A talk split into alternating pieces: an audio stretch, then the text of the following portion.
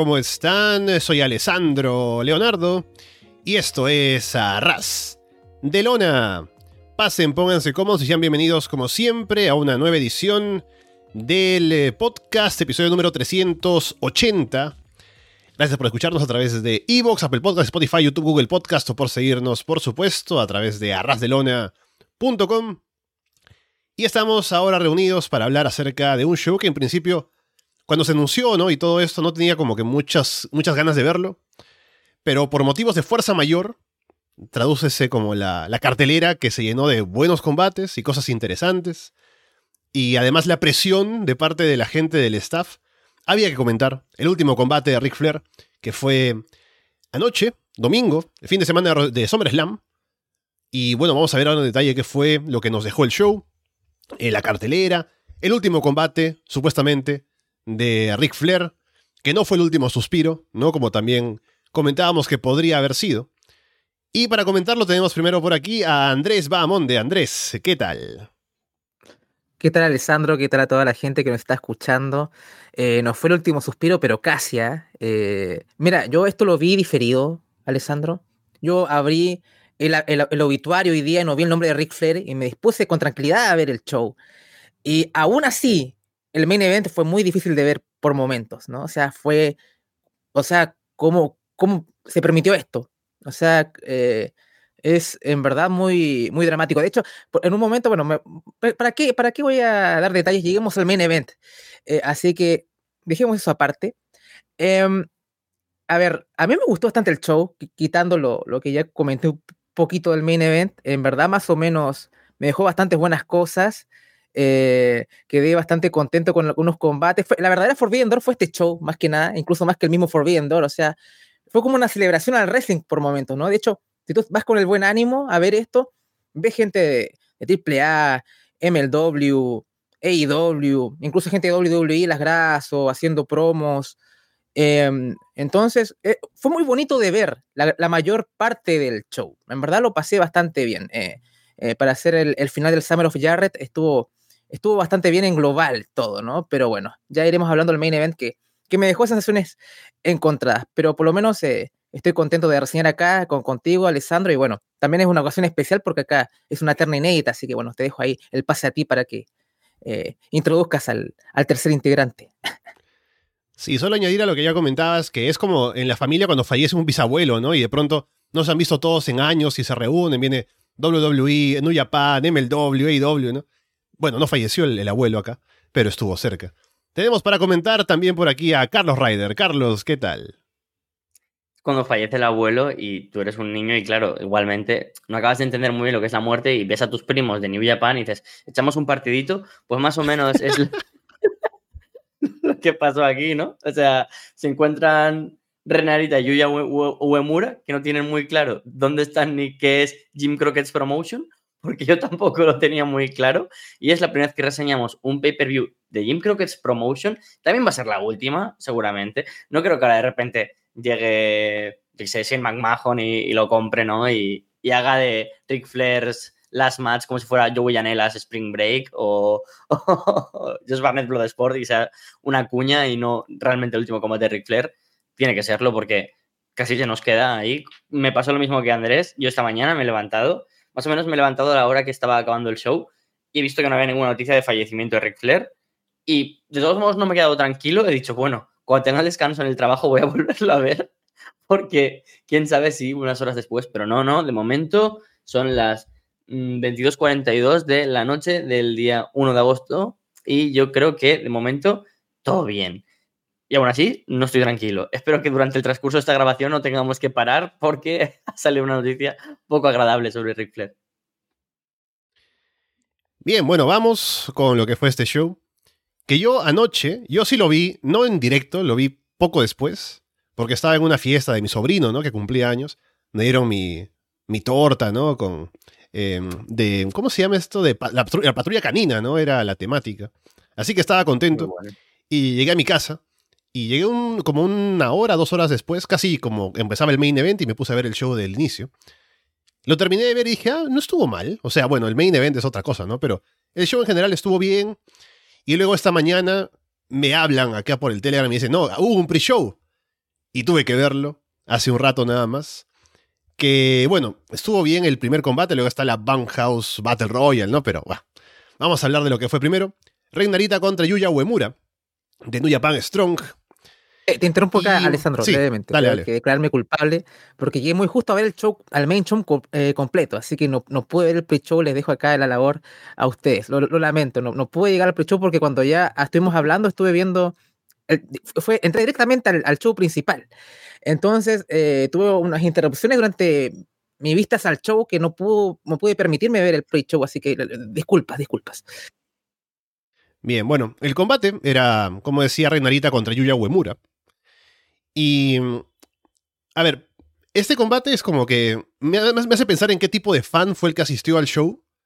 Porque pensaba en eso cuando vi primero el Motor City Machine Guns contra los Wolves, que ya hablaremos en un rato. Como que veía que la gente tal vez no estaba muy familiarizada, ¿no? Como que no reaccionaba tanto desde el inicio con los spots y el hecho de que sean dos parejas históricas, de los últimos 20 años al menos. Pero en este combate el público estuvo bastante receptivo con ambos, siendo John Lyons, ¿no? Saliendo ahí a, luchar sin mucho más, sin mucho gimmick. Y el público se fue metiendo en la lucha, respondían bien. Y al final Narita gana con un belly to belly suplex con puente, que quedó bonito. Así que estuvo bueno como opener, creo que la gente quedó contenta como eh, la primera acción de la noche. Sí, es el típico combate que mm, sucede cuando aún está llenándose el estadio y creo que es agradable que haya tenido una buena aceptación por parte de un público que en general tuvo muchos altibajos durante todo el show. Había momentos en los que digo, no tiene nada claro quiénes son esta gente y luego hay momentos en los que están súper metidos en los combates. No sé, una mezcla un poco extraña los que asistieron a este, a este show, la verdad. Pero Narita contra Uemura, que a mí se me hizo especialmente breve, fueron cinco minutos y tuve que ya aceptar que seguramente ese va a ser la tónica del show. Combates de exhibición muy breves donde los luchadores iban a hacer un poco como si fuera casi un house show, siendo un pay-per-view. Algo extraño, pero que sin embargo, pues siendo Narita y Uemura, pues fue entretenido. Siendo Shaboni y Ricaboni y también pues David Crockett, que son comentaristas muy buenos y con una dilatada experiencia, personalmente mm, me sacaron un poco el combate que todo el rato estaban hablando de Shibata. ¿Sabes? No, no sé si, si te pasó Mm. también, Alessandro, que estaban hablando todo el rato de, oh, sí, cómo se nota ese striking, oh, sí, cómo se nota que son Young Lions de Los Ángeles, donde está Shibata, oh, Shibata se nota que ha metido mano en la manera de luchar de estos luchadores. Como que me lo vendieron demasiado y llegué a pensar, ¿va a aparecer Shibata? Por supuesto, los derroteros del show fueron hacia otro punto totalmente antagónico a eso. Pero bueno, la verdad es que creo que para ser un público súper casual, que seguramente ni conocía a Uemura y Narita, y los que se sentarían muy lejos dirían, uy, ¿quiénes son esas señoras de pelo largo? Pues me parece un combate entretenido de cinco minutitos. Sí, bueno, David Crockett nunca ha sido demasiado bueno en comentarios. Siempre, desde que estaba en Jim Crockett Promotions, estaba como comentarista porque su padre era el dueño de la empresa. Em, pero Tony Giovanni es otra historia, ¿no?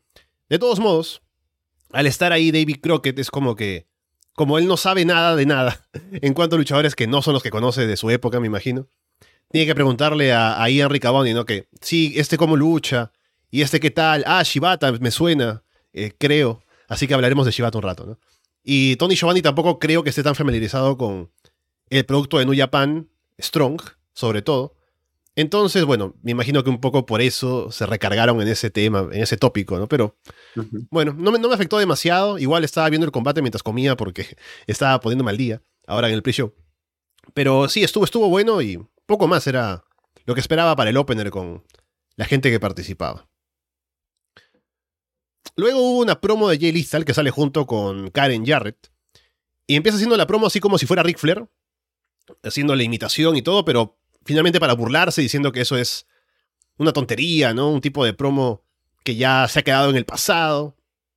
Jarrett también, o Karen Jarrett se mete con, con Flair, con las ex esposas y, y eso. Así que bueno, un poco ahí para meter hit para el main event. Luego Frank the Clown quiso ahí intervenir, no sé para qué, porque i- iban a anunciar ya la Battle Royale, pero ahí agarra el micrófono, dice que Ric Flair está otra vez eh, agarrando algo de dinero como puede antes de morirse, y luego viene Jacob Fatu. Entonces Frank the Clown va, Frank, Frank the Clown va a escapar, pero Mick Foley, que es el suegro de Frank the Clown, viene ahí para primero como que abrazarlo, ¿no? Pero finalmente para meterlo de vuelta al ring para que Jacob Fatu lo mate y poco más. Y luego No mensajes de entendí DC nada de esto, sí. ¿eh? Dale, dale, dale. Yo no entendí nada, o sea, están enfocando al público y en leyendas, ¿no? Como Anthony Carelli, Santino Marella, Ole Snow, Frank the Clown, que es el Jover de Warrior Wrestling, y lo enfocan ahí como si fuera el tío, no sé, el Undertaker, como harían posteriormente. Y yo, ¿qué? Y entra y yo, ¿qué? O sea, ¿van a ver aquí storylines? O sea, no estaba entendiendo nada. O sea, yo, claro, mi idea de ver el show era porque esto me parecía muy bizarro. Y yo dije, yo fue. si esto lo voy a ver, quiero grabarlo, porque no sé qué va a pasar. Y cuando aparece Frank the Clown y aparece Jacob Fatu, que no tienen nada que ver con él, pero nada, no hay. Yo digo, a ver, ¿habrá algún background entre ellos? Nada, nada. Que Fatu luego tiene un combate contra ellos Alexander como Hill y aquí aparece como Facepar. Es que no entendí nada. O sea, yo ya me estaba divirtiendo mucho. Yo, es que estas cosas sin sentido son las que de vez en cuando digo, "Mm, esas son las que echo de menos. Ahora que Impact Wrestling hace las cosas en serio, me gusta ver tonterías. Y estas son las que me hacen feliz. NXT 2.0 está todos los martes en USA Network, Carlos. El show va, el show va. Sí, Muy no, bien. estaba pensando también ahora que, bueno, es bastante apropiado que Carlos esté acá porque Impact fue la primera empresa que como que se colgó de este combate, último combate de Ric Flair, mandando luchadores y combates. Y aparte tuvo una gran presencia en el show porque fue la única empresa que tuvo como videos previos de sus combates importantes. Y además hubo promoción para Emergence, ¿no? Así que aprovecharon el tiempo que tuvieron acá y sabiendo que la gente iba a sintonizar este show por el morbo, más que otra cosa, para promocionarse un poco. Así que también una buena movida por parte de Impact. De hecho, eh, un, un dato curioso, si este sido una reseña como clásica, que hubiéramos hecho eh, con Martín, yo le hubiera dicho, mejor hubiera entrado Carlos o Paulina, que en verdad faltaba alguien de Impact ahí con, con peso en la, en terna, así que por lo menos estoy contento que al menos uno de los dos terminó acá en, en esta terna, así que muy, muy bien con esto. Luego tuvimos algunos mensajes en video de Dixie Carter, Nick Aldis, eh, JBL, Trish Stratus, Kurt Angle, Cody Rhodes. Y bueno, habrá un poco más de eso también en otras partes del show. Llega la Bunkhouse Battle Royale, que es una Battle Royale normal, pero como que elementos de, no sé, al final no hubo mucho, solo una mesa al final, ¿no? Pero bueno. Eh, Bully Ray es quien entra al final y se da una gran entrada, porque me imagino que estuvo él como en el tema de buqueo también y producción y demás. Así que él se da una gran entrada final para el combate, con Welcome to the Jungle además, de Guns N' Roses. Y luego están, están luchando ya y aparece de pronto Nick Gage, con toda su entrada y demás. Y acá otra vez me pregunto qué tipo de público vino este show, porque hay un cántico de MDK y entran varios luchadores luego de GCW y a, la Battle Royale, la gente está un poco ahí metida también. Entre cosas interesantes de la Battle Royale, Commander hace un spot de caminar por las cuerdas y casi se cae al final, pero consigue sacarse un Shooting Star Press hacia afuera. Pero esto es para eliminarse solo, además, porque es una Battle Royale. Luego hay un momento en el que Bully Ray usa a Effie como si fuera su Devon para que aplique el WhatsApp, ¿no? Luego le dice, eh, vamos a sacar la mesa, pero luego es para engañarlo y botarlo de la Battle Royale. Los que quedan al final son Bully Ray, James Storm, Joey Janela y Mans Warner. Y de todos estos uno se pregunta quién ganará, ¿no? Eh, cualquiera menos Mans Warner, me imagino. Pero no, Mans Warner es el que gana. Y eso que Bully Ray lo lanzó sobre una mesa y luego lo quiere votar, pero le da la vuelta a Warner y elimina a Bully. Y luego hay una celebración, le entregan la bota de, mm, conmemorativa del Bunkhouse Battle Royale. Eh, y luego viene Bully Ray para felicitarlo, levantarle la mano, darle una cerveza, ¿no? Así que al menos Bully Ray estuvo ahí, entró con Welcome to the Jungle al final, pero puso over a Mans Warner, así que todo perdonado, me imagino. Es lo que pensó Bully Ray.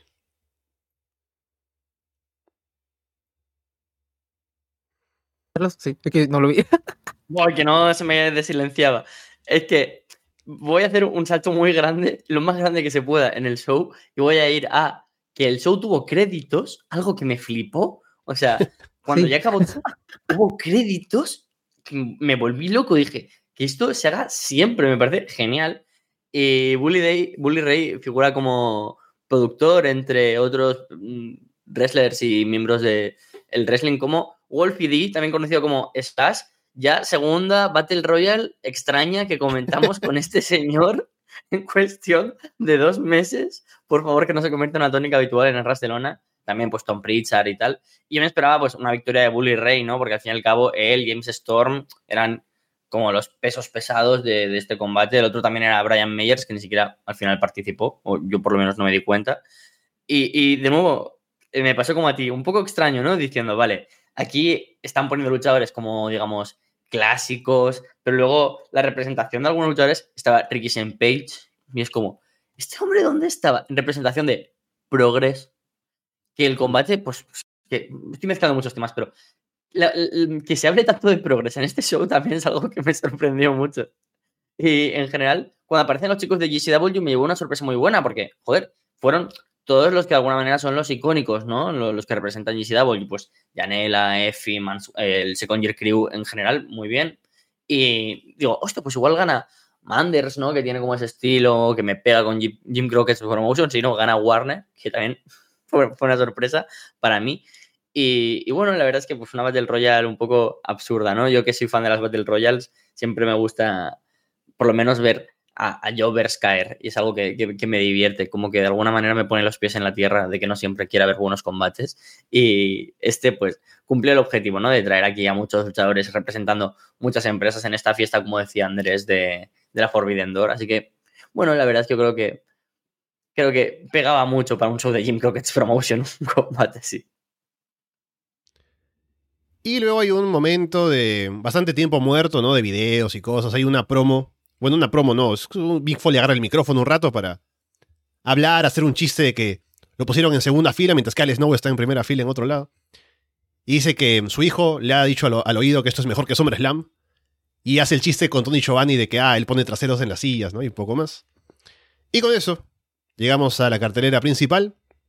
Que también este show lo vi comiendo, ¿no? Ahí haciendo otras cosas. Entonces, no tomé notas paso por paso de los combates como en otras ocasiones. Pero tengo algunas ideas de cada uno, así que vamos a ir comentando qué nos pareció. Empezando con Motor City contra los Wolves, los American Wolves. Y como ya les decía antes, un poco que noté que el público no estaba tan metido como uno esperaría, al menos yo que con las arenas o con los shows que suelo ver en AEW o en Independientes o donde sea, en Impact, un combate de Motor City contra los Wolves habría levantado mucho. Y el público como que no tanto. Así que eso fue llamativo, pero luego con el combate y los spots y las combinaciones se van un poco involucrando más. Los vos trabajando algo más como Hills. También decidí ver este show en español, porque igual me llamaba la atención el hecho de que Hugo Sabinovich y Carlos Cabrera estuvieran hablando o comentando un show con gente de la que nunca han hablado, como los Wolves y Motor City Machingas, ¿no? De Impact y de Ring of Honor. Así que también me dio curiosidad un poco ver cómo les iba con eso un poco de confusión a veces tal vez con los nombres, pero eh, también un poco cuñadeando, ¿no? Como que, bueno, no, sé mucho de esto, tengo mis notas, así que voy leyendo, ah, campeones tantas veces de Impact y de Ring of Honor. Pero igual estuvo bien, así que me gustó el combate. Como digo, fue de menos a más. El público también se fue metiendo y victoria para Motor City Machine Guns al final. Sí, me sorprendí mucho escuchando la, parte del pre-show, hablando del público, porque yo pensé exactamente lo mismo al, ver este combate. Dije, ¿cuál es el público que viene acá? O sea, gente que solamente ve WWE y poco más, y es el nombre de Rick Flair, quiero ver el último combate de Rick Flair y ya. O, o la gente que es el fan de IW y quiere ver esto, o la de Impact, o qué sé yo. Entonces me sorprendí mucho cuando estabas comentando los combates del pre-show y cómo reaccionaba la gente ante Nick Gage o qué sé yo, gente de New Japan. Em, y yo pensaba, en mi mente estaba esto de, ah, de seguro hay gente más que ve WWE o cosas así, como el público en ese aspecto del, combate. Em, y al final yo terminé como un poco contagiándome con el entusiasmo del público en un mal sentido porque el combate estaba bien, ¿no? O sea, fue de comienzo bastante básico, después va como increciendo. Em, entonces como que tampoco me, me, cuesta conectar al principio, en parte porque no soy un asiduo eh, eh, visitante a los shows de Impact y soy, como yo, uno de los más normis acá del staff. Incluso hasta Paulina ve Interspecies Wrestling, o sea, qué, Dios. Pero bueno, entonces, em, pero aún así, eh, o sea, son muy, dos muy buenos stacks. Tengo entendido que The Wolves están recién como reuniéndose de nuevo y todo esto, ¿no? Entonces, como que yo lo vi este show en inglés, ¿no? Y manifestaron un poco que, bueno, Motor Machine Guns estaba como un poquito más, este, Motor City Machine Guns, perdón, estaba más en, aceitado, ¿no? Y que recién estaban volviendo un poco. Y ahí me estaba un poco metiendo más con los comentarios eh, en el show. Em, pero me pareció que fue una, una buena manera de abrir el, el, el, el pay-per-view acá con, como otros City Machine Guns y, y The Wolves. Por lo menos me, me, pareció un buen combate y yo que no soy un tipo que ve mucho o no los ve tan seguido porque no, no tengo tiempo para ver o tengo que hacerme el tiempo. Estoy un poco como tú, Alessandro. Eh, a mí me pareció una, una buena, una buena, eh, un buen combate para conocerlos al menos, ¿no? Así que por lo menos hay mucha gente que estoy seguro que recién está conociéndolos y seguro le habrá gustado lo que vio. Me resulta súper curioso la frase buen combate para conocerlos a posiblemente con los Briscoes las dos parejas más longevas y más potentes de las independientes. Mm. Y me, me, me, resulta muy curioso. Y es porque, al fin y al cabo, yo estoy muy acostumbrado ¿no? a ver a los Motor City Machine Guns mm. o a ver a Eddie Edwards y a David Richards, porque además son de, de, de mis luchadores favoritos. Y fue un poco un contraste extraño, ¿no? Porque la gente como que estaba flipando diciendo, ¡guau, qué buenos son! Y yo pensando, nivel weekly tirando a, a, flojo. Creo que fue un buen opener, ¿eh? Fue, fue divertido, pero tampoco vi nada sorprendente, ¿no? Obviamente, pues Richards y Shelley eh, son luchadores que durante este último año han tenido menos participación, tanto en Impact como en MLW, como en distintas empresas, porque al dedicarse a la sanidad, que es algo que comentan también en comentarios, también cuñadearon ahí como, ah, sí, se dedican a esto y a esto.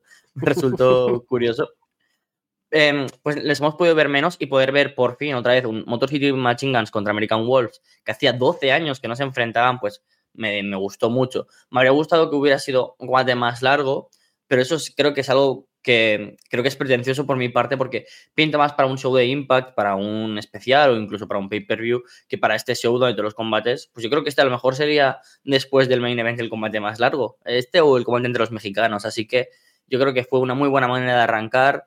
Mm, creo que Shelly y Sabin son una pareja con tanta experiencia que son capaces de siempre, mmm, con poco que hagan, hacer un par de spots, un par de secuencias, que con los rivales siempre queda muy bien y con gente tan técnica y que además es ágil como es Richards y como es Edwards, pues queda muy bien. La verdad es que quedé satisfecho con este combate. Luego tuvimos Davey Boy Smith Jr. contra Killer Cross. Que mm, es un combate que finalmente no terminó como de despegar. Porque viéndolos a ellos, yo decía, es un combate que tal vez podría haber visto en un Blood Sport, por ejemplo, con ese estilo, y habría quedado mm. mejor, porque ambos tienen esa formación de MMA, ¿no? De, de ir al llaveo y esas cosas. Pero no van a hacer un combate así en un show como este, ¿no? Porque el público, como ya decimos, puede que no sea un público tan hardcore, y además no está en este show para ver ese tipo de combates. Así que no fueron tanto ahí, hicieron un poco de suplexes, intercambios y demás. Eh, Carlos Cabrera él comentaba NXT, así que estuvo en la época de Carrion Cross y se sabía los spots y el gimmick, entonces, de todos los comentaristas, incluyendo los de inglés, debe haber sido el, el más eh, capacitado para comentar este combate con Killer Cross.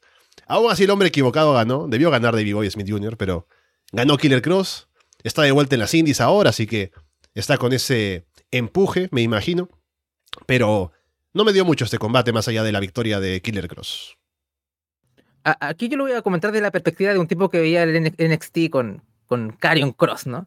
Y fue muy divertido ver el contraste de WWE acá en este show, ¿no? Ya no tiene el, la, toda la parafernalia, el de End is here y todo como eh, con Scarlett y toda la música. Y, y ahora es como la, entrada es normalita, ahora tiene pelo, como que me, me, me desconcierta un poco, eh, pero ya te vas acostumbrando. Después cuando es el combate, es dominado una gran parte de este, ¿no? No es como en NXT que estaba con los pequeñines y jugaba con ellos, ¿no? Entonces para mí era como toda una, una dinámica totalmente nueva viendo este combate, así como un, un, un tipo que, eh, que, que, es otro, otro, otra cosa, ¿no? Entonces me, me pareció después eh, Cross vendiendo, ¿no? El brazo y hacía como que gemía y gritaba y era como, ¿por qué estás? Eh, está bien que vendas, porque, pero ¿por, ¿por qué estás gritando? Así como, ¡ah! ¡ah! Eh, sentí que era un poco una exageración en el selling, ¿no? Un poco, no, no, como que nos llegamos a esas cotas de épica como para dar ese tipo de selling, ¿no? Se, imagino si fuese un combate más grande o algo así y llegáramos como a esos momentos, lo podría comprar, pero ya tan, en un combate que es bastante corto, comillas, no, no es un combate de mucha duración, y que ya como que empieza a ser como el sufrimiento y la pasión de Cristo, eh, me pareció un poco fuera de lugar. Eh, pero más allá la acción fue correcta, o sea, ahí repartiéndose suplexes, los aitos un poco, y, y no mucho más que decir, tampoco me dejó demasiado, más allá de decir el contraste de, de presentación entre Carion Cross y Killer Cross, Em, así que si fuese una persona que nunca vio a, Killer Cross o a Carrion Cross en su vida, no me hubiera impresionado en absoluto. ¿ah? Y eso que yo, como que me ganó un poco Carrion Cross cuando lo vi en NXT campeón, eh, me ganó, pero si lo hubiera visto así, eh, aislado este combate, toda la performance, en verdad, no me, no me hubiese dejado mucho, hubiera estado del lado de los haters, que tiene, que igual tiene sus haters, el señor. Ahí está, se está apuntando el señor Ryder acá. Así que imagínense. Em, pero mira, como yo, eh, un fan, eh, me sentí decepcionado. Es que yo no entiendo en qué momento nos llegamos a creer, por lo bonito que era la entrada de Carrion Cross, solo la entrada, que él es buen luchador cuando es la persona más mala, pero mala, que ha sido campeona de NXT, con tanta diferencia a Bodalas, que asusta. O sea, es que no lo entiendo. O sea, ¿qué luchador más plano? Obviamente da miedo, y tiene a esa Scarlett al lado, lo cual ya te hace tener un packaging muy bueno. Pero el producto interior es malo, malo. O sea, un tío que es un powerhouse, que tiene experiencia en MMAs, intenta ir un combate a lo técnico con David Boy Smith, que ya tiene sus 200 años, que Killer Cross tiene 37 años, o sea, es joven, no, es un luchador viejo. Intentan ir a un estilo de combate que no pega nada, justo después de tener un combate tan ágil como este de los Motor City Machine Guns, y si quieres tener un combate con un poco más de llaveo, pues dilátalo en el tiempo, ¿no? Que eso, pero en cinco minutos, yo no sé quién ha producido este combate, si han sido ellos mismos, dijeron, sí, sí, no vamos a lucir con esto. Ya verás, sí, oh, yo, yo soy hijo de quien soy y yo soy Karen Cross. Uh.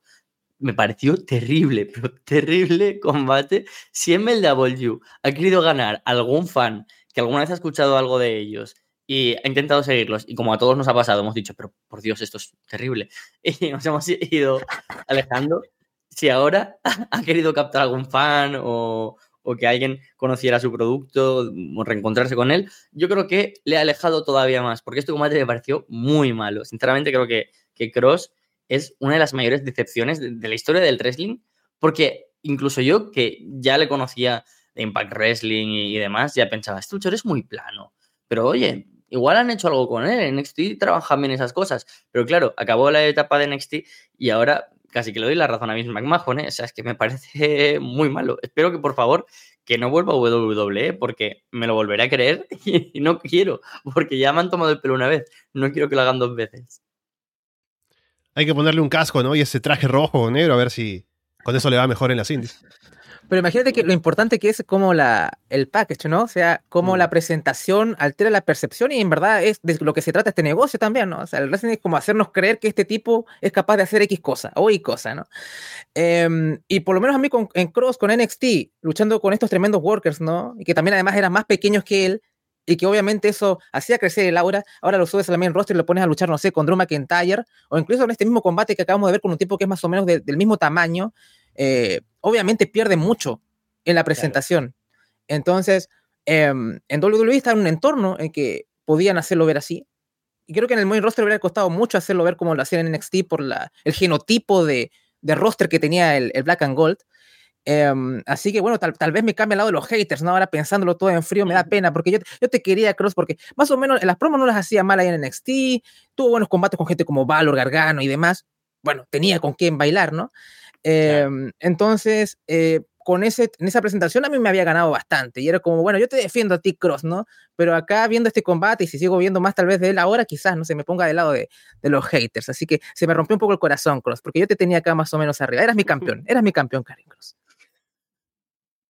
Y el hombre que hizo a Karen Cross ahora está al mando de WWE. Va a ser un Raw sin comerciales la primera hora, parece, así que, ojo.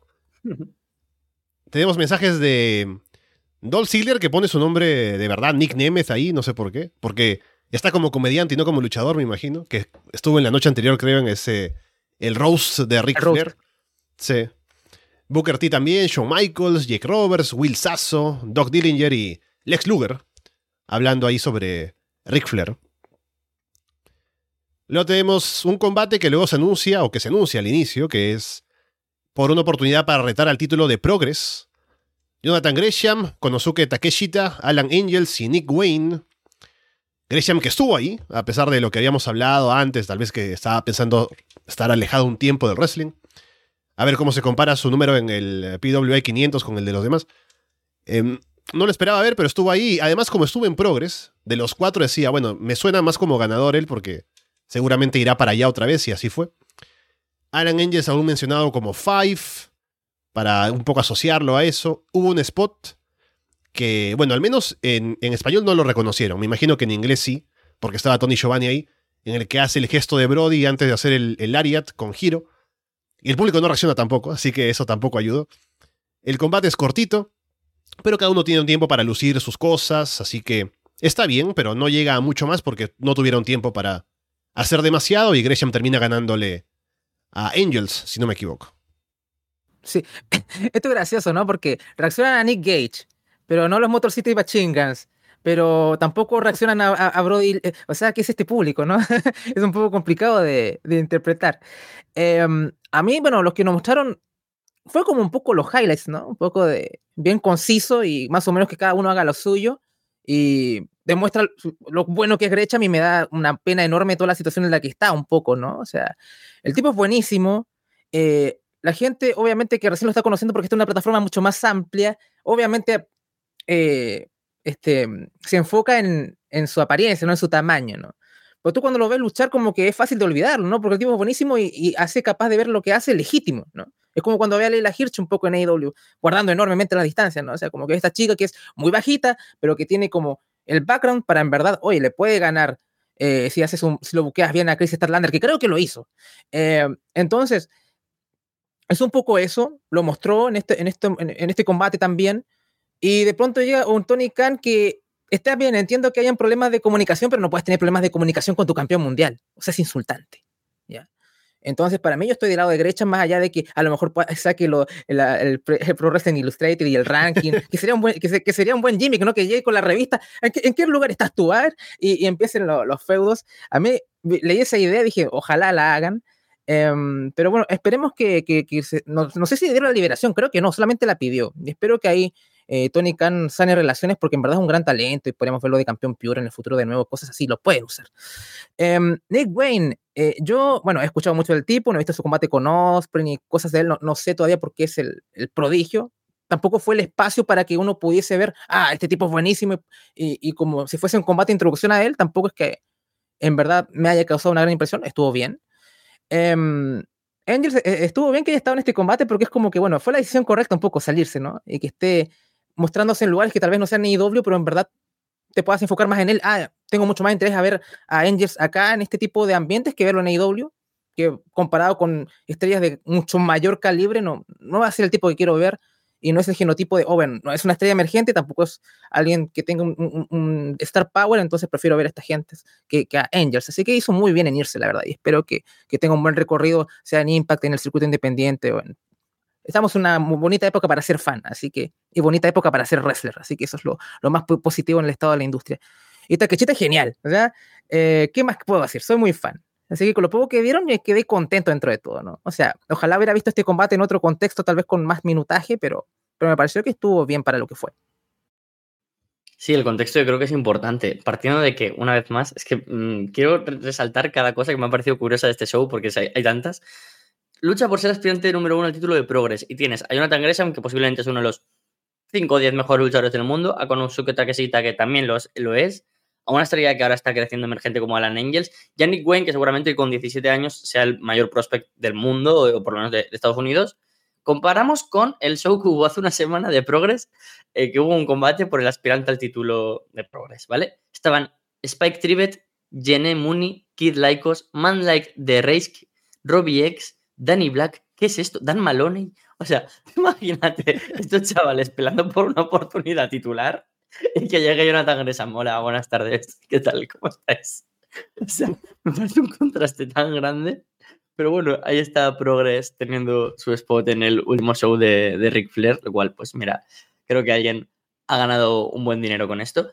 El combate, yo también coincido con Andrés, fue muy breve y aún así creo que fue bueno porque vimos pinceladas de cada uno sobre todo de ese Konosuke que que pasó todo por él, fue el eje central del combate, que en cinco minutos él estuvo en cada uno de los spots, básicamente, y eso que tuvimos uno de estos combates que no me gusta nada, que es un fatal a cuatro esquinas, donde tienes que pasar el relevo, eso es algo que, odio y por suerte no se desenvolvió demasiado el combate con esta estipulación, y creo que, que funcionó por lo que mencionaba Andrés, ¿no? Alan Angels le vimos más participativo con otras cosas, después de haberle visto, por ejemplo, ese combate contra Mike Bailey, en Impact Wrestling, pues a mí ya me ha llamado un poco más la atención. Y también creo que pues, combates así sirven muy bien como showcase. Takeshita que ahora está en todos lados partiéndola, no solo en un Elite, también en Independientes, y eso es genial. Y luego, por supuesto, pues Jonathan Gresham, que creo que esa victoria le sienta muy bien porque en un momento que toda esta nube ¿no? de, críticas y, y, problemas que han habido recientemente, que creo que derivarán, espero, en Jonathan Gresham volviendo a Impact Wrestling, creo que es algo que beneficiaría a todos lados. Ahora mismo creo que es un poco complicado a la situación de Gresham con Tony Khan, más allá de con Ring of Honor o con el Elite. Y creo que en Impact se le trató muy bien y, encaja mucho con el producto actual. Y además, pues me gusta que no se haya ido del mundo del wrestling. Creo que un talento como el suyo aparece pocas veces. Técnicamente es increíble, me parece que es un luchador muy, pero que muy bueno, con muy buena presencia, que es algo que me sorprende muchísimo, como la gente mm, se mete con él por ser bajito cuando es un tipo que asusta. Yo lo he tenido al lado, es más bajito que yo y es una persona bajita, y asusta porque tiene unos brazos y unas piernas, mm. pero demoledoras. O sea, será más bajito que yo, pero solo su brazo era más ancho. Y eso realmente asusta. Y poder verle también en otras empresas es genial, ¿no? Y que ahora sea aspirante número uno a Progress, a lo mejor lleva a que alguien que sea fan, yo qué sé, de Danny Black o de Kid Lycos vaya, a ver Progress y diga, ¿qué? ¿Qué? Esto es wrestling de verdad. Y, se enamora Jonathan Gresham. Así que a favor de esa victoria del bueno de Octopus. Luego un mensaje largo de Cody Rhodes sobre Ric Flair. Hace un poco el chiste de que a lo mejor no es el último combate, ¿no? Pero esperemos que sí.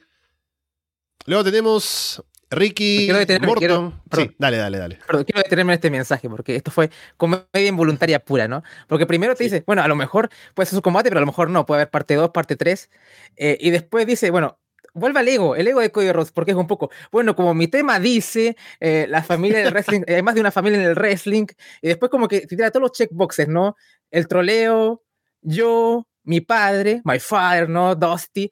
Entonces, aunque lo de Dusty está totalmente justificado, ¿no? Por la historia que tienen. Aquí te la paso, Cody, ¿no? Pero en verdad me llamó mucho, o sea, me, paré de reírme escuchando a Cody Rhodes porque eh, todo, ¿no? El ego, él, su padre. Le faltó llorar y sangrar. Voy ahora a sangrar por dentro, que es como la nueva, habilidad de Cody, ¿no? Pero un grande Cody, o sea, es, para mí es, un, ídolo, ¿no? me hace reír.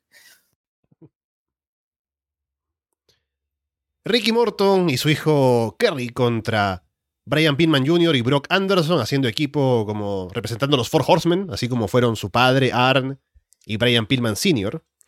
Y debo decir que Pillman lució bien como Hill, porque en AEW, desde que lo he visto, siempre ha sido babyface.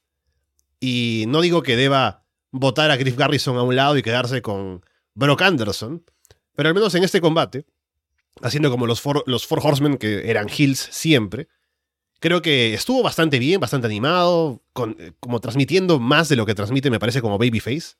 Así que sería algo para tomar en cuenta si Tony Khan, bueno, ha visto ese show, obviamente. No se lo habrá perdido. Entonces, si le puso un ojo a Pinman como Gil, a lo mejor tiene alguna idea para más adelante.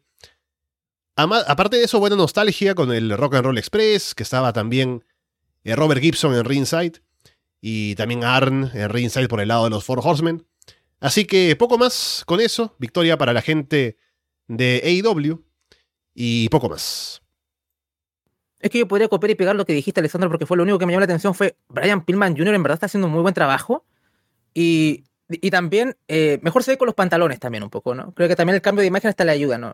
Así que con esas dos la presentación em, hizo muy buen trabajo con sus gestos. Además, el tipo es bueno en el micrófono. También ha dado buenas promos en AEW cuando le han dado la oportunidad también. Entonces ahí hay un, talento que se puede explorar, pero tal vez un poco también lo que sea con Angels, ¿no? O sea, también, no, tal vez no sea el talento para ese entorno aún, y tal vez verlo en, otros lugares donde podamos enfocarnos en él y no que tenga que estar lloviando a, no sé, Swerve y, Kid Lee o a parejas que son mucho más grandes. Este es el problema de, de tipos que tal vez no son los grandes prospectos y tampoco son las grandes estrellas, ¿no? Estás en este punto medio que sí, tengo lo mío, pero hay gente más interesante con qué trabajar. ¿no? Entonces, em, en combates así brillan mucho más, ¿no? O sea, sobre todo si tienes a, Reggie Morton o, al hijo, cosas así, a Brock Anderson, que es lo más plano que existe en la faz de la Tierra. Entonces, claramente destaca.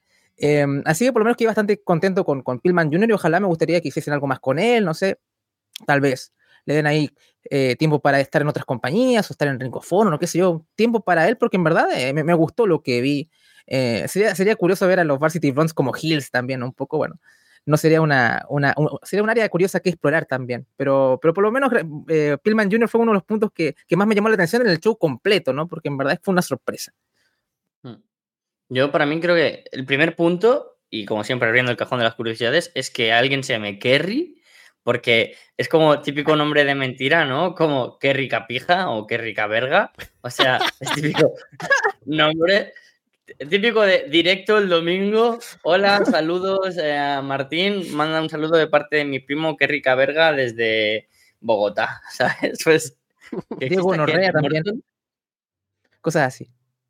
Eh, eh, para mí fue increíble. Y yo pensando, ¿Kerry Morton puede ser un hombre de coña? O sea, de verdad, de los cinco minutos, tres fueron pensando eso.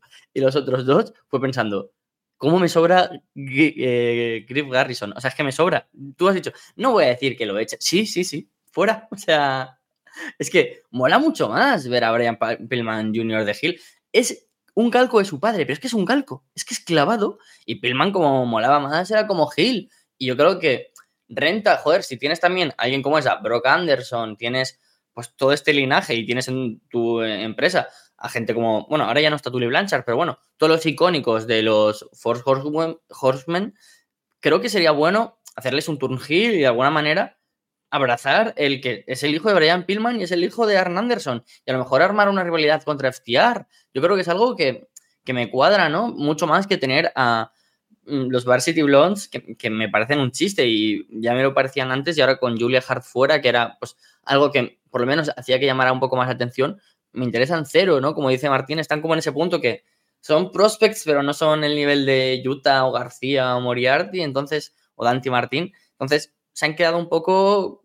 No llegan a ser, pobrecitos, Beer Country, que son ya lo último de lo último, pero están, están cerca de ellos, más cerca que de Wheeler Utah, por ejemplo. Entonces, Brian Pillman Jr., creo que aquí se ha notado que, que es alguien que tiene tablas, que tiene experiencia y que para lo joven que es, como Gil por lo menos a mí me llamó la atención.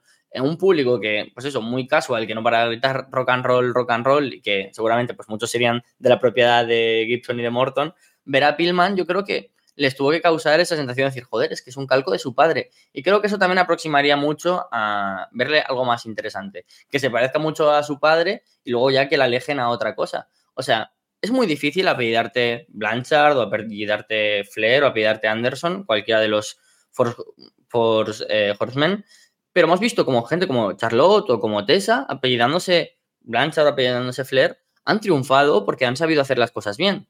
Pues quizás Brian Pillman Jr. también en un principio tiene que beneficiarse de ese apellido para luego triunfar y creo que sería un buen momento. Así que este combate me sirvió para también reflexionar sobre la figura de Brian Pillman Jr. y el nombre Kerry. Hablando de Kerry, una cosa que me hizo mucha gracia de Kerry fue que trataba de buscar reacción del público constantemente y el público no le daba nada. Entonces, eh, eso me, hizo, me hizo mucha gracia, ¿no? Pero bueno, gracias por intentarlo, Kerry. Es que, ¿cómo le iban a dar eh, algo si se llama Kerry? Es que yo ya no le podía tomar en serio. Luego tenemos el que es el combate de la noche, me parece por mucho. Rey Fénix, Bandido, Laredo Kitty y Black Taurus haciendo el combate de Triple Manía acá, en Nashville. Y salen a darlo todo, spots, saltos, vuelos, la gente hasta se pone de pie. Único momento de la noche, aparte del final, ¿no? Cuando ya se iban a ir. Cuando está Rick Flair agonizando en el ring. Pero se ponen de pie, reaccionan mucho con los spots. Hay saltos eh, por todas partes. Hay un momento en el que Taurus le salva la vida directamente a Bandido, que salta hacia afuera. Y como que va a saltar en un tope, o tope con giro, y se queda en las cuerdas y va a caer de cabeza así perpendicular al piso. Mm. Y Taurus estaba ahí y lo agarra antes de que caiga. Que también era el spot que lo iba a atrapar, me parece.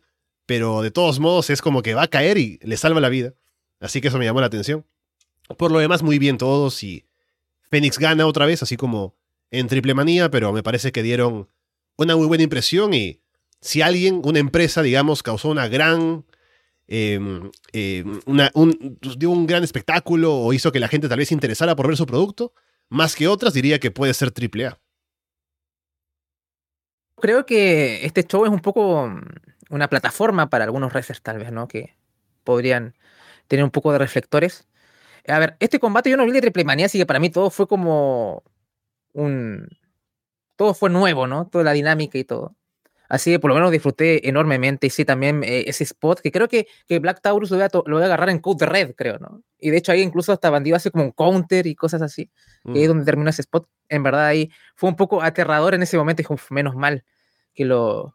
Menos mal que ese spot fue diseñado para que fuera de esa forma. Me refiero a que tenía que atraparlo sí o sí, ¿no? Eh, imagínate si hubiera sido como un dive normal, que tenía que él recibirlo. Podemos haber lamentado eh, algo hubiera sido otro último suspiro quizás, ¿no? así que menos mal por, por Bandido, que Bandido lució bastante bien. De hecho, creo que fue el que más me llamó la atención porque todos esos spots de fuerzas que, hace, que hacía, ¿no? En un contexto de que tú ves tanto high flyer, e incluso está Taurus que es grande, ¿no? Pero ver un tipo así, de ese tamaño, que, que, te, que, te alce como en, un, en, una mano y todo eso. Entonces, eso es, es genial ese, cada vez que hace eso Bandido. Eh, también soy fan del tema de Phoenix en AAA, ¿no? Porque ese me imagino que ese es su tema ahí. Eh, me, me, me, gusta.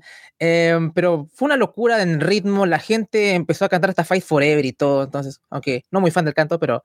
Eh, entonces estábamos todos rendidos. Así que por lo menos fue muy dinámico como tenía que ser y fue una verdadera locura. Así que por lo menos eh, tiene, tiene mi, mi, beneplácito. Así que estoy bastante, bastante contento con, con lo que nos dieron y fue lo mejor del show, como tú dices, por de largo.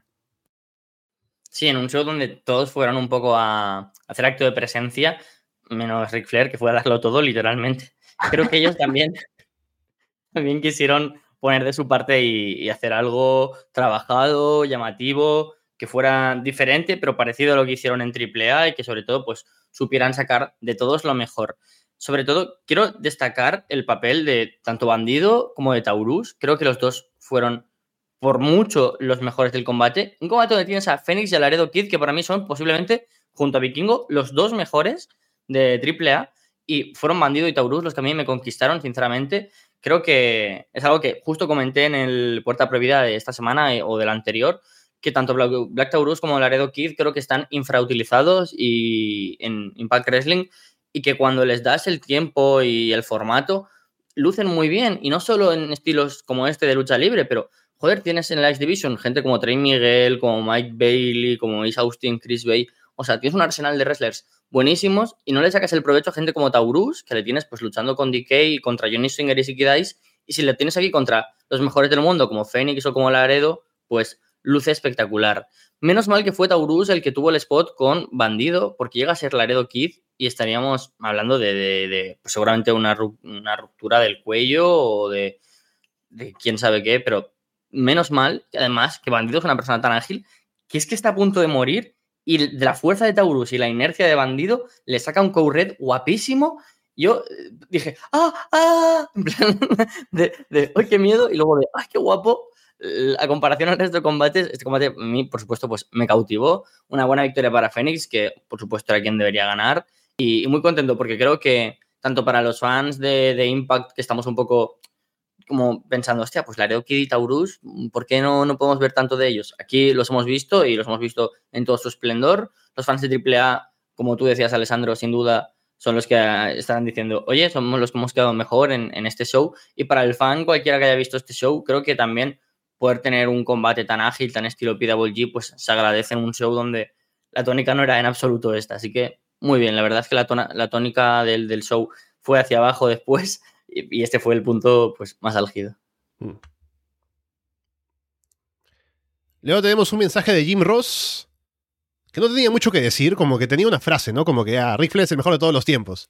Y como que la alargó y la repitió y la volteó de varias formas para volver a decirla. Pero ahí estuvo al menos Jim Ross. Luego, Josh Alexander contra Jacob Fatu, combate por el título mundial de Impact, con video previo, como decía, ¿no? Para hablar acerca de este Dream Match, supuestamente, con Fatu, ex campeón de MLW y todo eso. Y ya decía Andrés que es como un eh, evento en el que mucha gente sale aquí a lucirse. Fatu salió a lucirse en este show, salió como a buscar trabajo, ¿no? A ver si alguien se lo lleva de MLW a otro sitio. Y salió sus, sus spots muy ágiles, ¿no? De saltos y cosas con el tamaño y peso que tiene, que se ven muy impresionantes. Alexander tiene un estilo que es un poco más difícil de vender para quien no lo conoce de antes, porque es muy técnico y de llevar los combates de a pocos. Así que eh, la gente estaba más con Fatu por la espectacularidad de lo que hacía, pero también Alexander tenía lo suyo, así que fue un combate sólido que en otro show, o tal vez que en una oposición diferente, con más tiempo o lo que sea, más construcción, podría haber sido mejor. Pero es un combate que termina con. El único combate del show. Que termina con una intervención y una descalificación porque entra gente. Entran Matt Cardona y Brian Myers ahí a, a atacar al final por algún motivo. Así que el combate termina sin ganador. Pero al menos deja el momento de DDP luego que entra a aplicar un Diamond Cutter y eso y celebra con Alexander y poco más. Así que un combate que estuvo bien durante el tiempo que duró, pero que tuvo un final extraño, que no sé por qué estuvo ahí. Sí, eh, a ver, yo soy como, he escuchado mucho de Fatu, pero nunca lo había visto. Entonces estoy como el tipo que eh, por primera vez veo un combate de él y en verdad quedé gratamente sorprendido. Así que, bien, Alexander sí lo he visto y me parece genial. Eh, pero claramente, eh, Fatu claramente este, destaca por toda la espectacularidad y todo. Y además, si tú ves este combate fuera de contexto, así como aislado, es natural que la gente se ponga de lado al tipo que es como más llamativo y, demás. Así que bueno, ya, ya habrá oportunidad para Alexander de, de brillar, que lo hace en Impact cada vez que lo he visto, siempre ha dado, es prenda de garantía, así que es un grande. Um, sí que saque lo del agujero negro de MLW, ¿no? Que es como lo que le escucha a Fede mencionar. no sé, nunca viste MLW, pero siempre como tan, tan, terrible es. A ti también te estaba escuchando hace poco. Eh, porque quería ver a MLW Azteca y todo, pero parece que tampoco hizo mucho ruido, así que mejor me, me alejé. Eh, pero por lo menos eh, Fatu hizo, una, una, gran este, performance y Alexander estuvo muy en lo suyo también. A mí no me molestó el final, tal vez por lo random que es el combate para mí. O sea, vi un poco el video package, pero en verdad no era como, oh, ¿qué va a pasar? ¿No? Solamente como que quería ver el combate y tampoco es que estaba como de lado, mi corazón estaba con uno con otro. Simplemente estaba disfrutando de, de los spots y la acción. Así como no estaba, disfruté la performance, pero no estaba involucrado realmente con lo que iba a pasar. Em, es como ver un capítulo de una sitcom, ¿no? Que estás ahí, te rees un rato y bueno, ahí si quieres te ves el otro capítulo que viene después, o si quieres no, ¿no? Así que para mí eso fue este combate. Fue, fue un buen capítulo de una sitcom, pero, pero ya. Es que el problema de Jacob Fatu literalmente es MLW, pero incluso en este combate, porque, a ver, para alguien que conozca MLW y que haya intentado seguirla, eh, más allá de solo ver un producto que es imposible de ver porque su dueño no tiene cabeza, sabe que es difícil gestionar MLW como empresa. Sus contratos son de basura. O sea, yo podría decir, oh, me encantaría que acabara el contrato de MLW de Jaco Fatu y que lo intentara fichar o Elite o Impact. Pues no, porque esos contratos son como de mentira, o sea, son contratos, o sea, verbales que medio firmas, medio no, son, son absurdísimos, por eso es tan fácil irse de MLW y, y tan poca gente hay que sea fija, digamos. Y es que Kurt Bauer, que es su dueño, también tiene un ego que te cagas y piensa que MLW es WWE estoy, es que me ha puesto el cuello que dijo, mi campeón no puede perder con Josh Alexander. Ya no es ni campeón, para tú, porque ahora el campeón es Alex Hammerstone. Pero es que estoy seguro que por ego dijo, yo no puedo quedar por debajo de Impact, porque MLW es más grande que Impact, es que estoy seguro. Y, y yo ya me esperaba pues que el final fuera o doble contout o no contest. Lo que no esperaba es que apareciera Matt Cardona y Brian Meyers, porque no tienen nada que ver con ninguno y sobre todo pues si dijeras, no, es que ahora Cardona está en rivalidad o Meyers con Alexander en Impact. No, no, no, es que nada que ver. De nuevo, es como el, punto de, Frank de Clown. Nada podía hacer sospechar que pasara esto porque no tiene nada de sentido. Pero bueno, luego aparece DDP y hace pues un cúter que siempre me parece espectacular y el público pues se pone de pie y, me gusta porque siempre que ha aparecido en la historia del wrestling DDP de, de la nada ha sido espectacular. O sea, desde 2000 hacia adelante ha sido siempre así. Y también, pues, un punto positivo de, este combate es ver que han tenido buena química, que Fatu se ha lucido y Fatu es que además se luce muy bien con todo tipo de wrestlers. Recomiendo combates ajenos de MLW suyos si podéis y si te llama atención Andrés o a cualquier oyente. En Prestige, en DeFi, ha tenido varios combates y contra gente muy distinta, muy dispar. Desde Jeff Cobb a Chris Bay. La verdad es que recomiendo mucho esos combates, con Tom Lawlor también.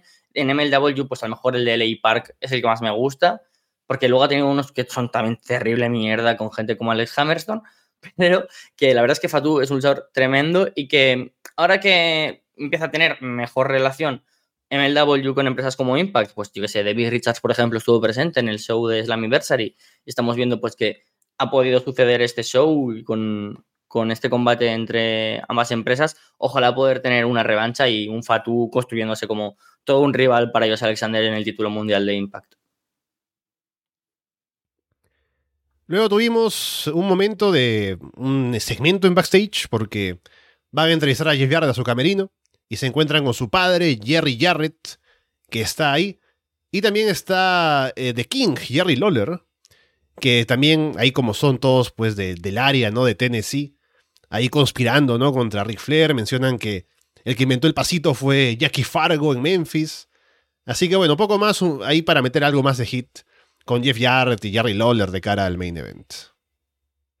Fue una buena promo, ¿eh? De Lawler. O sea, para la edad que tiene, yo creo que, fue una buena promo de, de, de clásico, pero que, sin embargo, funcionó bien.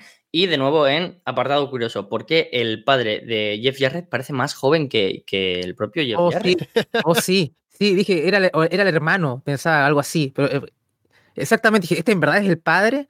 No sé si lo vi más joven, pero lo vi como más o menos de la misma edad, ¿no? O sea, era como, ¿qué, qué cosas, no? Así sí, pensé exactamente lo mismo que tú. Claro, claro. O sea, la única, el único rasgo que me hacía de verdad pensar que fuera verdad su padre es que tiene eso de señor mayor que tiene la boca abierta. ¿Sabes? Que cuando ya la gente es muy anciana, no, no cierran la boca, se quedan como así un poco. Y, el main event. Estaba... Claro, claro, el main event. Lo vemos muy claramente. Pero muy, gratamente sorprendido tanto con la promo de Lawler como con el aspecto físico del padre de Jeff Jarrett, que nos dura muchos años porque está muy bien el señor. Luego tuvimos el combate de los briscos contra los Bonerics. Los Bonerics que son Marshall y Ross Boneric. Y hemos hablado con Carlos hace poco, recuerdo, cuando llegaron los briscos a Impact y tuvieron un combate ahí con un equipo que no era en principio tan, tan bueno. Era con Dinner, me parece, y haciendo equipo con Eric Young. Y sobre todo Dinner, que lució muy bien.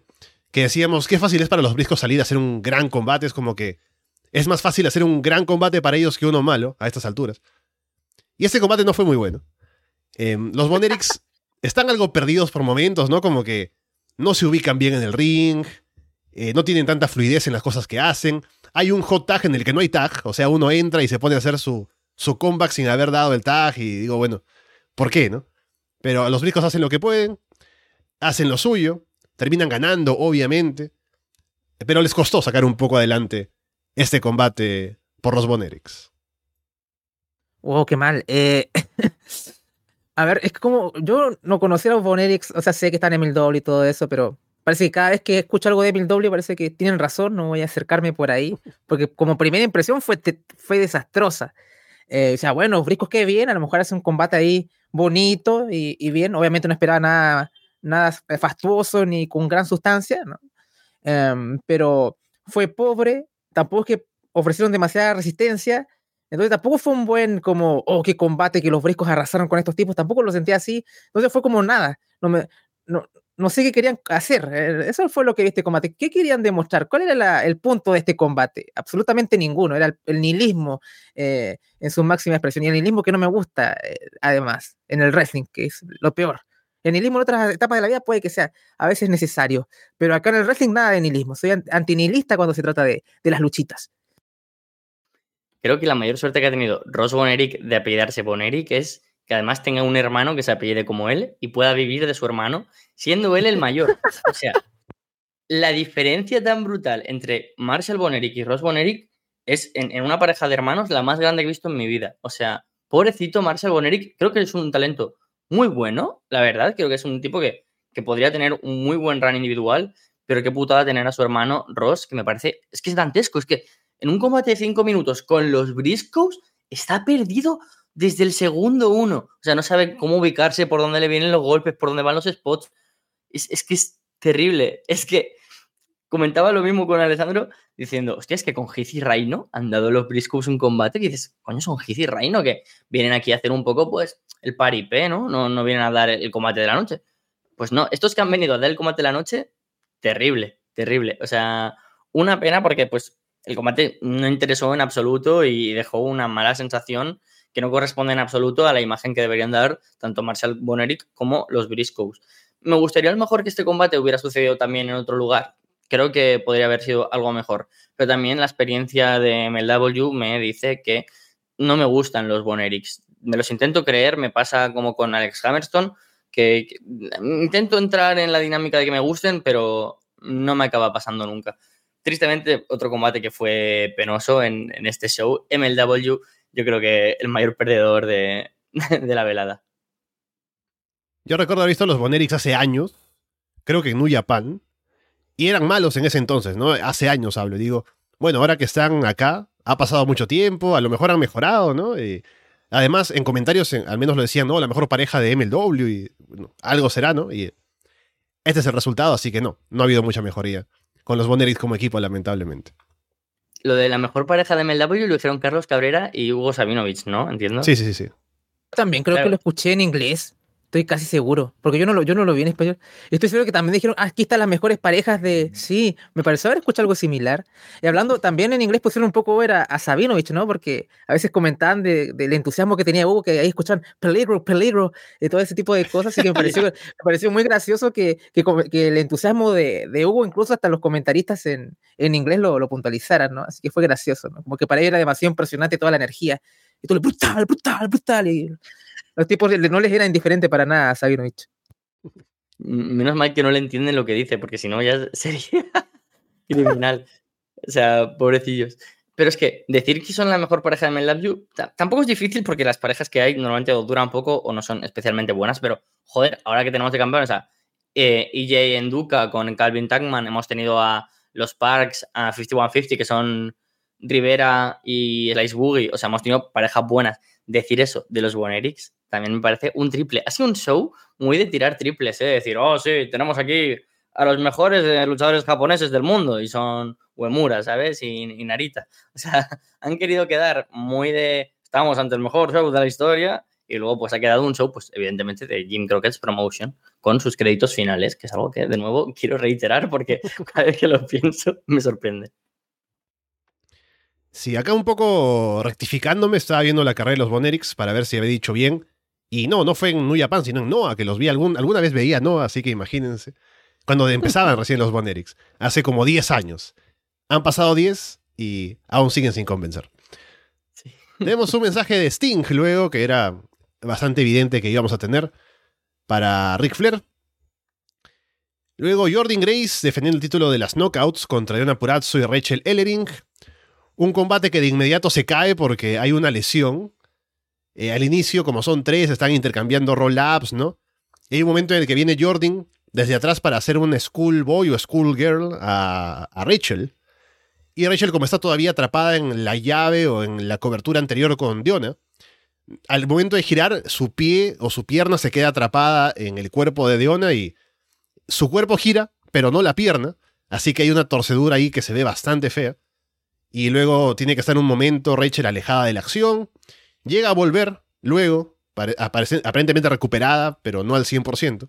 Así que participa en el resto del combate, pero el combate como que le cuesta tomar ritmo luego de ese inicio, que fue accidentado. Así que no llega a ser eh, mucho, no llega a ser muy interesante.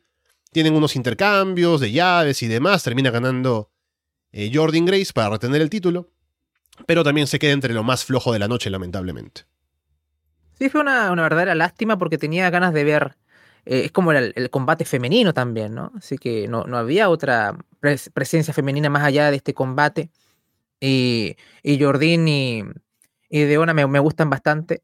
A Rachel la he visto poquito cuando estaba en el- la división tag femenina, entonces tampoco es que me, me, haya, me haya llamado demasiado la atención, así que quería verla cómo, cómo fluía en este tipo de dinámicas. Em, y bueno, pasó esto y al principio pensé, ah, bueno, esto me metió más por un momento, dije, ah, bueno, me dio un poco de drama, dije, a lo mejor tal vez eh, no pasó nada más y va a volver a entrar en, en juego. Y no, no fue así, al final, eh, y eso se desarmó toda la estructura también un poco, ¿no? Entonces, claro, cuando ya, eh, no sé, estás viendo el padrino y de pronto se cae Al Pacino y tienes que rellenar con, con otros, es como que... y me pasó esto con este combate, lamentablemente, ¿no? O sea, es como el padrino sin, sin Al Pacino. Eh, y no es- estoy comparando, comparando a Rachel Ellering con Al Pacino, imagínense, ¿no? O sea, Ray Luna- nunca igual, ¿eh? Nunca se había visto ella, ni nunca había comparado con algo tan bueno. imagínate, ¿no? O sea, solo pasa, pasa acá en Arras de Lona, pero simplemente es una analogía, ¿no? Es que uf, Rachel Herring es una persona que, que, si no lo sabéis, eh, se lo tenía tan creído que de hecho desapareció de Impact y la echaron porque ella decía que era mejor que el- casi todas las luchadoras del roster y dijeron, bájate dos tonitos y la echaron. Básicamente así resumiendo mucho, pero fue por hacer comentarios negativos de, compañeras suyas de backstage y que ella decía que era mejor. Cinco segundos de combate y se lesiona, creo que culpa suya. Eh, es verdad que al principio pensaba, de hecho, que se lesiona corriendo y se le dobla el tobillo, cosa que nos ha pasado a cualquier persona humana. Y pensé, mira, qué, qué, manera tan bonita de conectar al wrestling con las personas reales. Pero no, luego vemos que es en, la llave esa, que no tengo muy claro si fue culpa eh, nuestra o fue culpa de suya. O sea, no sé, fue un poco extraño. Y considero que el combate se vio un poco bloqueado desde ese punto, porque de alguna manera, una triple amenaza, tú no puedes pensar en la lucha de uno contra uno y que aparezca solo otra persona. Quiero decir, pasa siempre por ir intercambiando, ¿no? Como si tenemos A, B y C, pues tenemos A y C, A y B y B y C, y van intercambiándose y en momentos tenemos a los tres. Entonces, fue una pena porque se cayó una de las patas. Y creo que el combate, pues eso lo perjudicó mucho, se vieron realmente bloqueadas tanto de Apuracho como, como Jordan Grace, que son tremendas luchadoras, pero una historia que, como decía, como decía Andrés, acaba careciendo de una de sus partes más importantes en el combate, pues se adolece mucho y fue, pues, sin duda, otro de los combates más malos de la noche. Ojo que ahora Rachel agarra el traductor de Google y va ahí a, a, backstage a decir que le dijeron la alpa chino del wrestling femenino, entonces va a ser complicado. El main event, Ric Flair y Andrade el ídolo contra Jay Lethal y Jeff Jarrett. Y bueno, ¿qué les puedo decir? Flair lució como un hombre de 77 años, intentando luchar, porque eso es lo que es. Así que si alguien esperaba algo diferente, pues creo que estaba bastante equivocado. Flair se limita a hacer lo básico, y menos incluso, solo chops al pecho, el spot más arriesgado y en, serio, como que más, más arriesgado y que me da miedo incluso es el suplex que le aplica Lizal a Flair en un momento. Pero bueno, han entrenado juntos, así que Lizal sabe hasta dónde puede llegar Flair. Igual esta noche estaba bastante mal. Y desde la entrada incluso, porque Rick Flair es... Así no pueda luchar, tiene que transmitirte que es Rick Flair, ¿no? El más grande de todos los tiempos y como siempre ha estado súper lleno de confianza, con el traje, con la música, con los gestos. Pero no, caminaba como que muy temeroso al ring, como que muy metido en su mundo, no, no haciendo demasiado para meter al público, como realmente procurando no morir.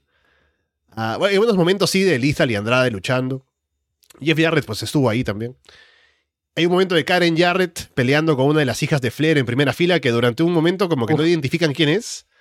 Y pienso que alguien se está metiendo de verdad con Karen Jarrett ahí a pegarle, a jalarle el cabello, pero era una de las hijas.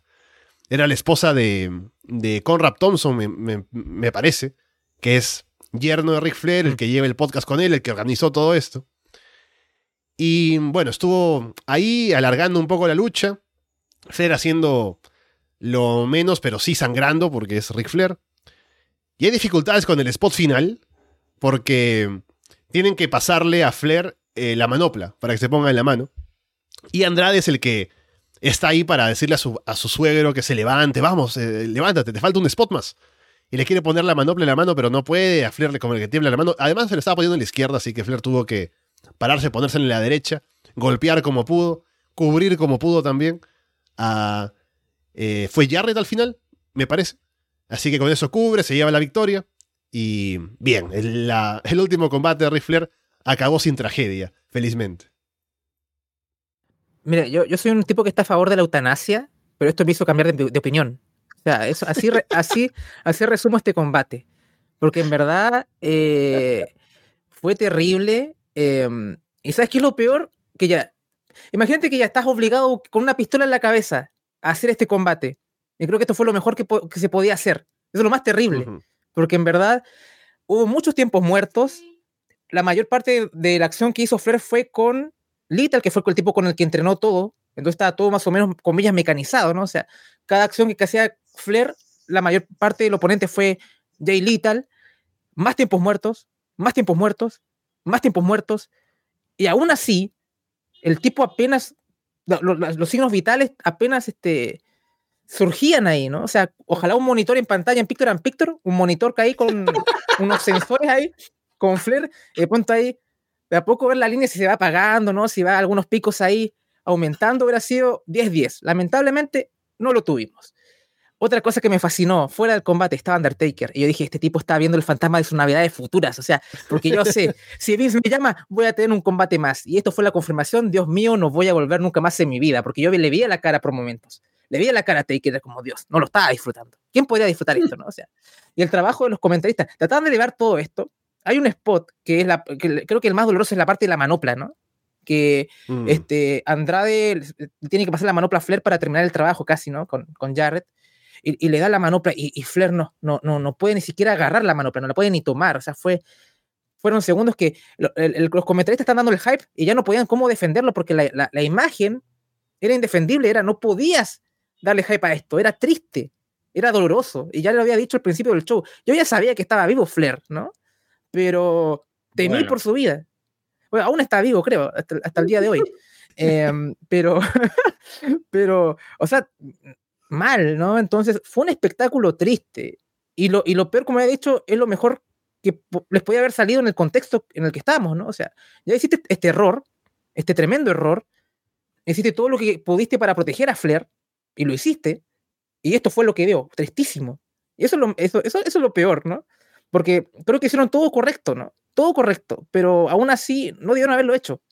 Porque es, en verdad yo creo que el tipo quería morir, eh, eh, creo que estoy, estoy casi seguro. Creo que él tiene una idea romántica en su cabeza que, oh, Rick Flair, el mejor de todos los tiempos, murió haciendo lo que amaba en el ring. Pero si hubiera muerto hubiera sido triste. No hubiera sido infame, ¿no? No es como, no sé, eh, murió a, Apolo, Apolo, eh, Apolo, Apolo Creed, iba a decir, Apolo Creed en Rocky 4, ¿no? O sea, no fue eso, ¿no? Bueno, además es una película. Pero creo que en su mente era un final maravilloso. Que en, la, que en el ojo de, de cualquier persona con cerebro hubiera sido muy triste, ¿no? O sea, no murió en su pick tampoco, ¿no? No es que haya muerto ahí, no sé. No, murió en una lucha de los setenta y tantos años. Una idea estúpida, ¿no? Simplemente eh, un kamikaze Flair. Eh, poco más, ¿no? Así que, ¿qué más? No tengo nada más que agregar con respecto a eso. Tal vez la entrada de Jared, que también me divirtió mucho, ¿no? Que con el tema My World, que ya me estaba cansando un poco, que ya estaba como 10 minutos de My World, y teniendo feudo con todo el público, me hizo gracia un poco, pero poco más creo que, que hubo buen hacer, pero obviamente fue tristísimo. Yo soy una persona eh, que aún me considero joven, la verdad. En, tres días cumplo 24 años. Entonces, eso quiere decir que yo, eh, el último combate de Ric Flair, lo vi con 13 años. De hecho, lo vi creo que posteriormente, porque ahí aún no veía TNA. Y el combate contra Shawn Michaels lo vi con 10 años. Entonces, esto para mí era siendo un, un choque, ¿no? Un poco generacional. Decir, vale, yo este hombre ya le vi en las últimas. O sea, yo claro, no pude verle crecer ni siquiera, se me queda lejísimos la época, por supuesto, de los territorios, ya no te digo tampoco la de WW, etcétera. Yo recuerdo pues los últimos años, ¿no? Un poco, y lo que he podido ver anteriormente, que sobre todo pues se me queda en el imaginario pues Evolution y demás. Podría haberse quedado así, sinceramente, porque la imagen tan decadente, o sea, por momentos llegué a pensar de verdad que Ric Flair se estaba muriendo y no me refiero a cuando finge un ataque al corazón. O sea, ese spot. Ese spot, o sea, ¿en qué momento? Ay, es que me hace mucha gracia el contexto, una vez más. Estás peleando fuera del ring con Jay Lizal, finges un ataque al corazón delante de tu mujer, de tus hijos, Undertaker, Bret Hart, Mick Foley, haces ¡ah! Me explota la capatata, piquete de ojos. Ah, nada, nada, nada, de pie. Yo ahí de, pie pensando, mm, esto no puede ser que esté pasando, para que dos minutos más tarde esté así diciendo, ¿se mueve el pecho? ¿Está respirando? ¿Tiene... Ahí hubiera servido el monitor el Picture and Picture, ahí sí no, claro. estado más tranquilos. Habría sido súper divertido, imagínate en el momento del falso ataque al corazón, habría sido precioso. Es que, wow, e, el, momento manopla, el previo ya mal pero es que igual son seis minutos. Hay un momento, eh, Andrés, que dices, es que hubo muchos tiempos muertos, coño, en 26 minutos de combate, un señor de 73 años, 100 tiempos muertos en uno cada contra Omega de 26 minutos, imagínate de Ric Flair contra Jeff Jarrett. Es que lo de tiempos muertos es literal. O sea, fue, terrorífico. Fue... Em, una sombra muy alargada de la muerte paseando por el combate todo el rato y muy alejada de lo que debió ser ese Ric Flair que yo no pude ver, pero ese público que estuvo ahí volviendo con 50, 60, 70 años a ver un show en vivo a Ric Flair y diciendo, "Mm, igual no era buena idea. igual tenía que haber puesto la ruleta a la suerte y haberme quedado con esa imagen de Ric Flair peleando contra Sargent Slaughter en 1979. No lo sé. Yo sinceramente creo que esto puede ayudar mucho a las próximas generaciones, pues como el Taker, como Kane, como Shawn Michaels, de decir, a lo mejor un combate contra Mansur y Mansé en, en Arabia por 6 o 7 kilos me vale la pena. Pero luchar en Jim Crockett's Promotion no me merece tanto la pena. Yo también soy de los que piensan como Andrés que el objetivo era morir. O sea, de verdad que lo pienso. Que él tiene esa imagen súper romántica del wrestling como se ha dejado la sangre ahí y delante de las mayores leyendas de la historia del negocio y de su familia morir. Y cuando yo creo que se levanta y he visto un, GIF que es que creo que es muy icónico, que le dice a Andrade, he, he- he muerto, o sea, I passed out. O sea, normal, lo hemos visto. Había momentos que, de nuevo, el Picture and Picture habría reflejado una línea muy eh, recta. Pero es que yo creo que le jodió haberse muerto y esa promo dijo, no me he muerto, pues me voy de fiesta. O sea, genial. Eso fue lo mejor. O sea, ¿cómo después de 26 minutos agónicos en su vida, tarda 5 minutos en levantarse en los que Andrade está dándole agüita, tocándole la espalda, haciendo, haciendo de yerno, ¿eh? O sea, aplauso para Andrade. Nadie confiaría, nadie confiaría en que Andrade fuera ese tipo de yerno. Muy bien ahí. Y luego la promo, que es al fin y al cabo la misma promo que hizo en sus últimos 18 retiros. Y, pero cambiando que se iba de fiesta con eh, Kid Rock. Así que yo a tope con ese final de show. Algo dantesco que espero que no vuelva a suceder, pero que sin duda pues se, me va a quedar en la retina y podemos decir que sí, que hemos visto el último combate de Ric Flair y, lo hemos comentado aquí en Arras de Lona. Sí, y aparte sabemos por SummerSlam que Kid Rock sabe, sabe irse de fiesta. Y Sí. mm, yo justamente la semana pasada, fue mi cumpleaños, ¿no? Ahora que Carlos ha dicho que tiene 24, tengo 31 años ahora, damas y caballeros. Y justamente me reuní con unos amigos y salió el tema del wrestling, ¿no? Y de pronto hablábamos de la gente que veíamos en su momento, ¿no? Eh, de Hulk Hogan y Undertaker y toda esa gente. Y me dice uno, justamente uno de ellos me dice que, bueno, pero ya el otro tipo, Ric Flair, ya estará retirado, ¿no? Obviamente. Y les digo, no, bueno, no sabrán ustedes que justo este fin de semana viene el último combate de Ric Flair y como que todos se quedan con una cara de... Pero si ya cuando lo veíamos, en 2008, cuando yo les obligaba a verlo, ya era viejo, ¿cómo va a estar ahora, no? Y aquí estuvo Ric Flair haciendo lo suyo. Que este show, si que sacamos el combate de- del main event, tanto lo que viene antes como lo que viene después, está bonito porque es un homenaje. Ric Flair al final hace una promo que queda bastante bien, le dan el, el cinturón, ¿no? La Big Gold Belt. Sale al final Jay Lista al abrazarlo también, ¿no? Para cerrar el show. Hay los créditos. Así que este combate nada más fue la parte terrorífica, que ya se sabía que iba a ser así. Ric Flair sobrevivió de alguna manera. Entonces, al final la nota del show me parece que puede ser como eh, en lo positivo, porque fue un- yo al final compré el show, yo me justifiqué a mí mismo, voy a pagar este show, no por Ric Flair, no por apoyar su eutanasia o lo que quiera hacer, sino por la cartelera, que estaba buena. Y aparte, lo, además, el homenaje y los mensajes y todo lo que se hizo con Ric Flair no estuvo mal. Me la pasé bien viendo el show. Pero es cierto que el main event, pues, es un momento para replantearse las cosas. Al menos ya pasó. Ric Flair sigue con vida. Si ahora muere, esperemos que no sea pronto. eh, no será por culpa de lo que hizo ahora, espero, sino ya por la edad o lo que sea. Pero bueno, al menos hizo esto con un marcapasos puesto en el pecho, sobrevivió. Y esperemos que se quede aquí, que sea realmente el último combate de Ric Flair. Bien, con eso llegamos al final de este show, habiendo hablado de este evento tan extraño, del último combate de Ric Flair. Estaremos próximamente hablando de más cosas, como siempre, con Carlos y Impact Wrestling, que también Puerta Prohibida va a salir hoy, que estaba esperando a Gin, que me ha dicho que no puede enviar audio, así que está con el programa. Y también estaremos con Andrés, como siempre, en Florida Vice, en el Patreon, hablando de AEW y también Andrés hablando de NXT con Paulina. Así que bueno, Andrés, estaremos viéndonos en unos días para ver cómo sigue todo.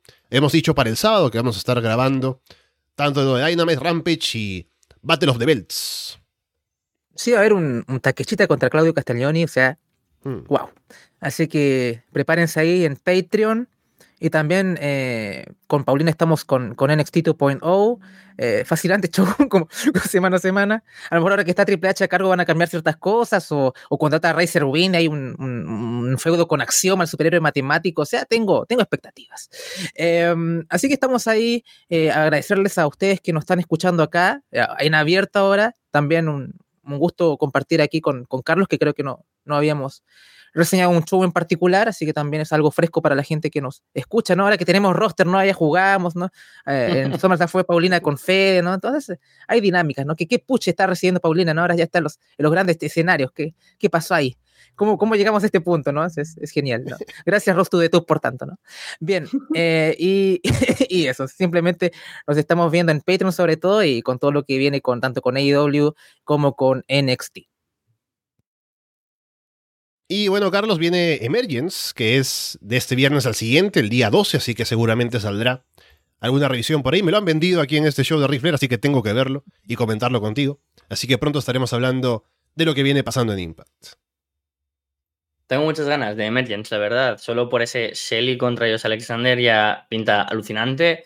La batalla que puede ser final de Honor Rumor contra el Ballet Club para la felicidad o la tristeza de Paulina. O sea, veremos a ver qué es lo que sucede. Y sin duda, pues Mia Jim contra Jordan Grace, BXT como aspirantes al título contra Rosemary y Taya Valkyrie. Y nos faltan un montón de combates por anunciar, nos falta algo para Mike Bailey, nos faltan más cosas. Estoy con muchas ganas de este show que es Emergence, que ya se ha convertido casi en un clásico de verano. Recuerdo ese Emergence en el que ganó Rohit Raju y que por supuesto ya se convirtió en mi evento favorito de la historia de Impact Wrestling. Estoy muy contento de que el draft de Ras de Lona nos esté dejando parejas tan particulares como Andrés y yo comentando un show de Jim Crockett's Promotion y luego tengamos tantas cosas distintas. Sin duda, Ras de Lona va a ser siempre el centro de los podcasts en el wrestling en español y siempre contento de poder ser partícipe en este tipo de eventos. Así que nos vemos ya enseguida con Puerta Prohibida y en nada con la revisión de Emergence. Bien, con todo eso dicho, por ahora los dejamos de parte de Carlos Ryder, Andrés Bamonde y Alessandro Leonardo. Muchas gracias y esperamos verlos pronto.